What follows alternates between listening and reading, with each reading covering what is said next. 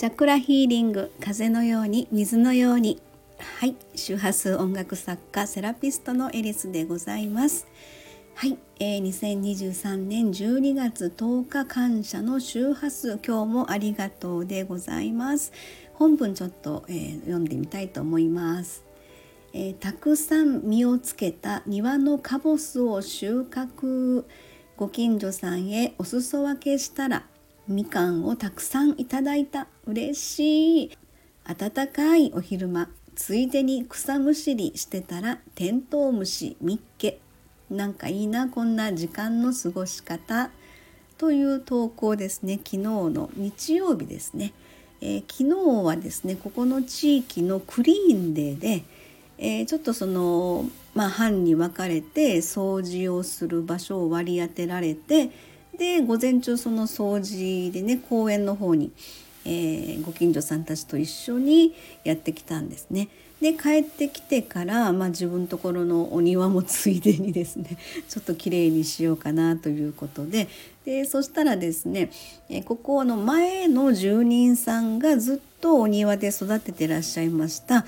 えー、まあ私はカボカボスとか柚子かなでもしかしたらすだち？とかって いろいろ分かんないんですよねあの辺。の見分けがつかなくて。でご近所さんがやっぱりあの前の住人さんと仲良しだったらしくって。でそこのお庭のえーと、もう収穫しないと取っておかないとこの冬で枯れちゃうよっていうことをですね、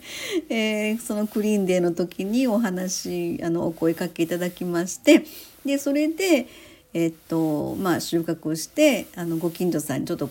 配らせてもらったんですよね。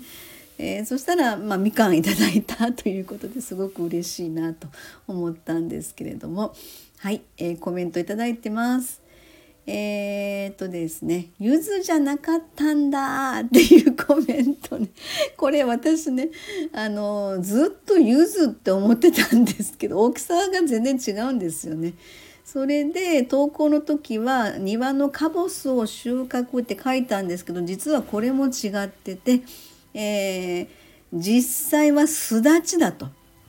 いうことが判明してカボスでもゆずでもなくてすだちだったと。いうところのあのオチがあるんですけど、まあ、それをあの取ってですねご近所さんにお配りしたということなんですけどお鍋とかねこれからの時期はすごく美味しいかなと思うんですけれどもそれでそうそう私ゆずゆずって言ってたんでゆずじゃなかったんだとコメントいただきました。はい、えー、っと一大正解はすだちでございましたということですね。えー、そして次のコメントがですね、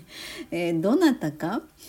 諭吉さん譲ってくれんかのでもすぐに巣立ってしまって懐はすっかりかぼすくなるわな。残らない。もうダジャレおじさんなんです。もうどうしてくれるのこれって感じなんですけど。はい。あの私も諭吉さんも大いに譲ってほしいですけどね。はい。ありがとうございます、えー、そしてもう一人のですね方ですけれどもわらしべ長者的なみたいなね。えー、とまあすだちがみかんに、えー、変わったそう。じゃあ次は何に変わるのかしらと。いう、まあ、これが人間の欲にどんどんなっていくのかなみたいな そんな感じのちょっと返信をさせてもらったんですけれどもね。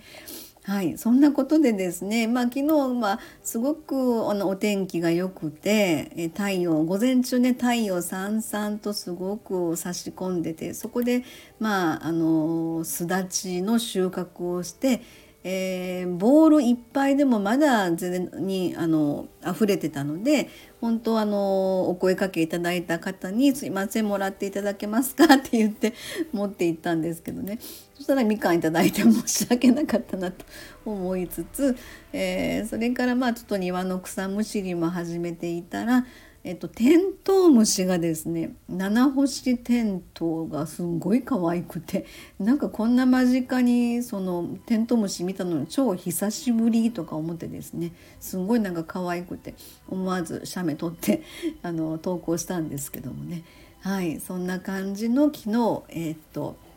2023年12月10日感謝の周波数ということで庭のカボスがみかんに化けたとなんかそんな感じの、えー、今日もありがとうでございました。はい、では今日はこれで終わりたいと思います。ありがとうございました。